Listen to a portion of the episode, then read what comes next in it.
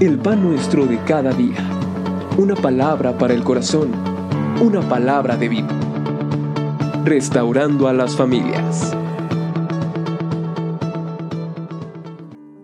Continuando con la grabación de la armadura de Dios.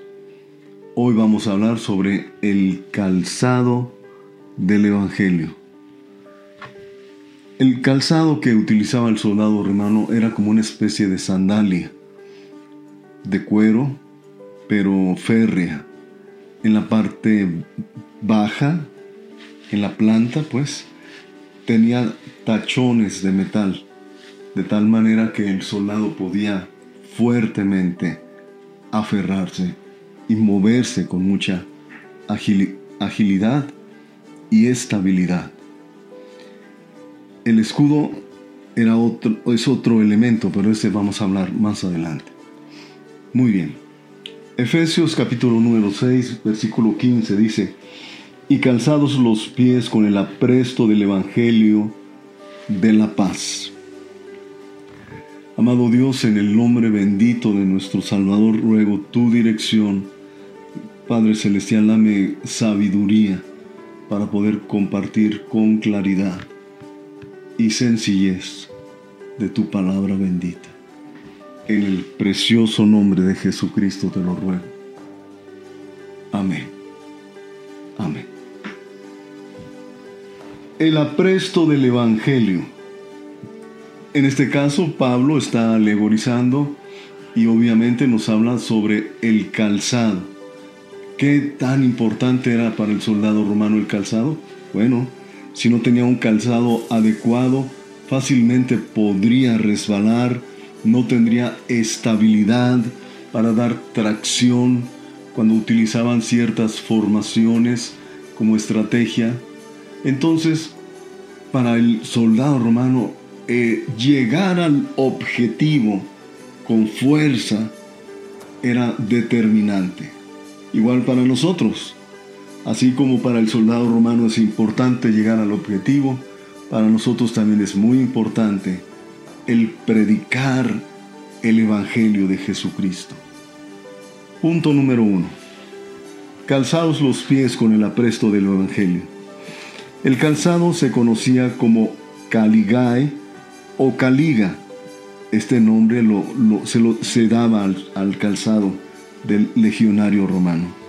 Era fuerte, como ya lo dijimos, bien ventilado y la suela estaba tachonada con clavos de hierro que le permitían aferrarse fuertemente. Estaban de tal manera distribuidos para soportar peso y caminar varios kilómetros sin cansar. Los tachones servían al soldado para proporcionar una mejor tracción y estabilidad y a la vez eran también un arma ofensiva. Como un arma ofensiva, sí. Cuando estaban peleando podían, sabían que traían tachones de hierro. No sé cuántos de nosotros podríamos soportar un pisotón con un tachón de, de esa dimensión. Ahora, vamos a meditar. Dos.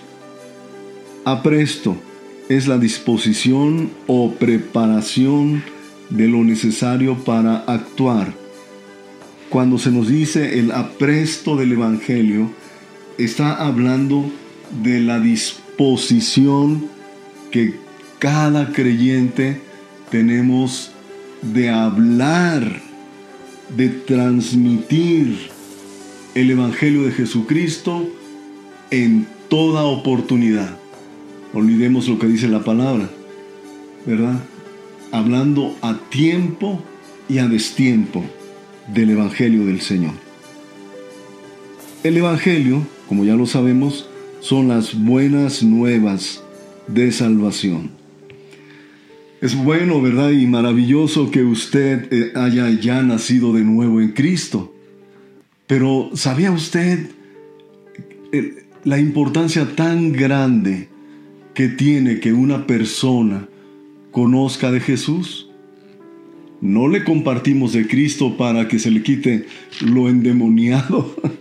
Algunas veces queremos llevar al pastor o a alguien y por favor, pastor, háblele del Señor porque e, está mal, su vida está hecha pedazos, ellos necesitan, en pocas palabras, lo que nos están diciendo, compártales del Señor Jesucristo para ver si cambia este endemoniado Gadareno. no, no, no, no es solamente para que cambie, bien entendamos. Si la persona nos está causando problemas, no le vamos a compartir de Cristo solo para que cambie.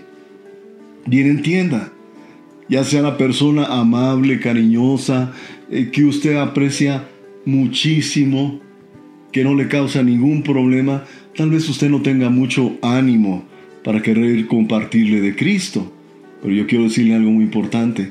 Sabía que el que le causa problemas, como la persona que lo ama a usted, si no tienen al Señor Jesús, ambos al morir se van a perder para siempre.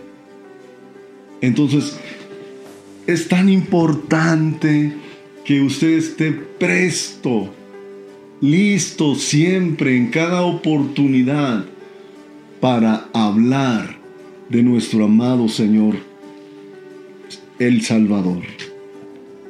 Muy bien, el apresto. Este es el punto 3. Calzados los pies con el, el Evangelio, nos enseña, número uno, que nuestro andar diario debe ser firme en Dios.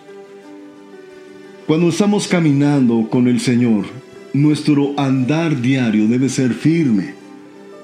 Cuando no es firme un caminar, cuando estamos, en, eh, ya sea que el piso sea resbaladizo, lodoso o el calzado que utilizamos no sea firme, eso nos permite deslizarnos y fácilmente caer.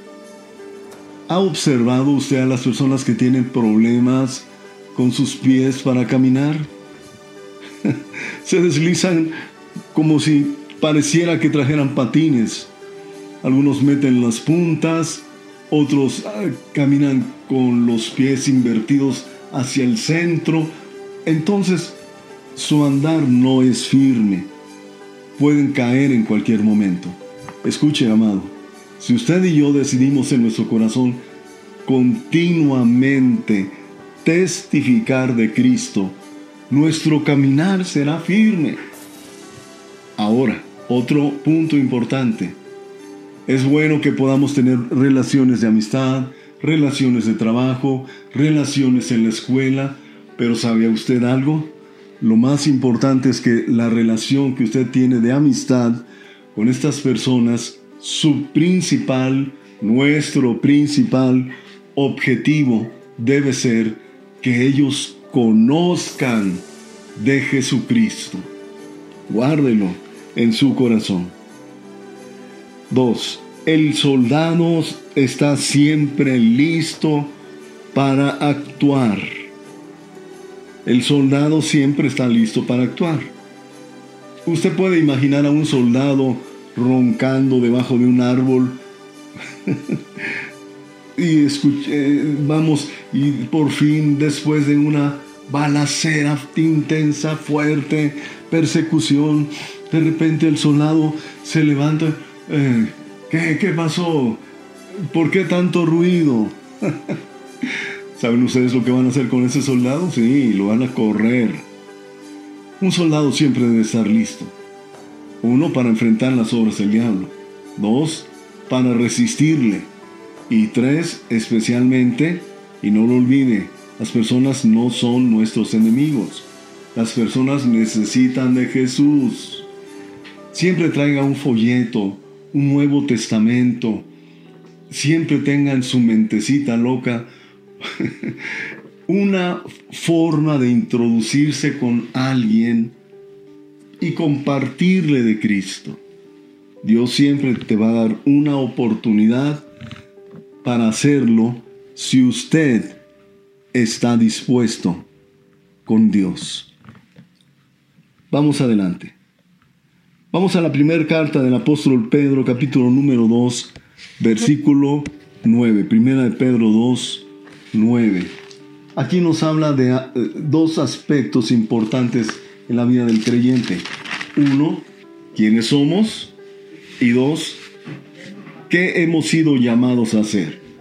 Primera de Pedro capítulo número 2 versículo 9 dice, Mas vosotros sois linaje escogido, real sacerdocio, nación santa, pueblo adquirido por Dios, para que anunciéis las virtudes de aquel que os llamó de las tinieblas a su luz admirable.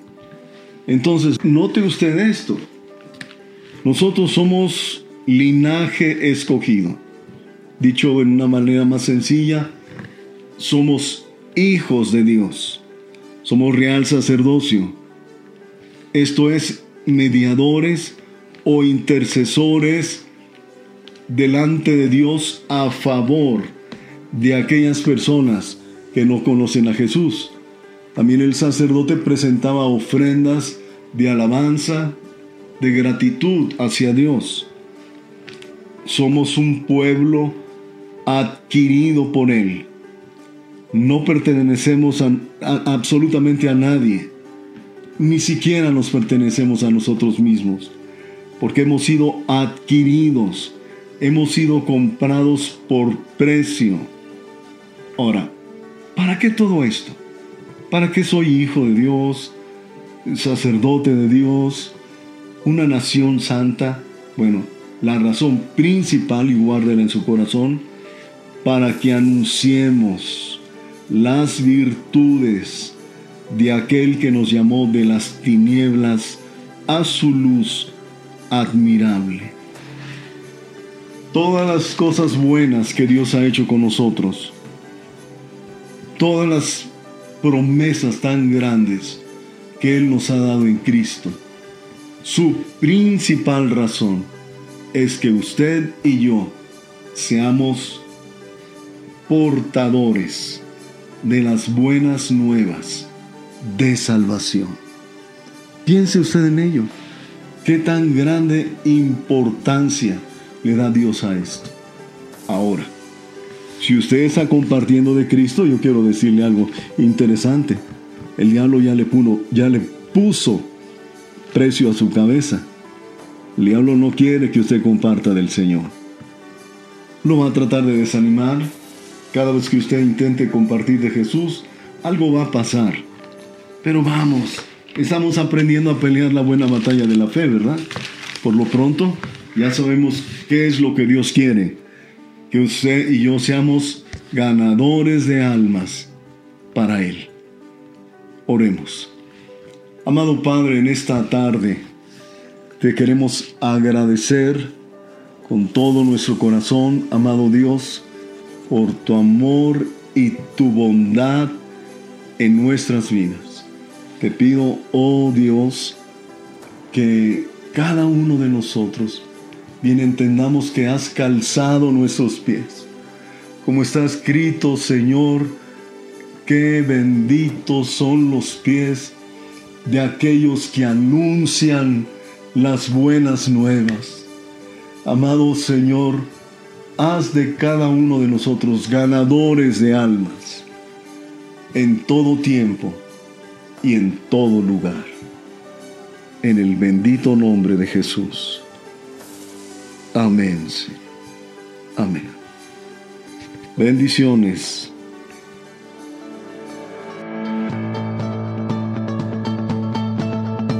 El pan nuestro de cada día. Una palabra para el corazón una palabra de vida. Restaurando a las familias.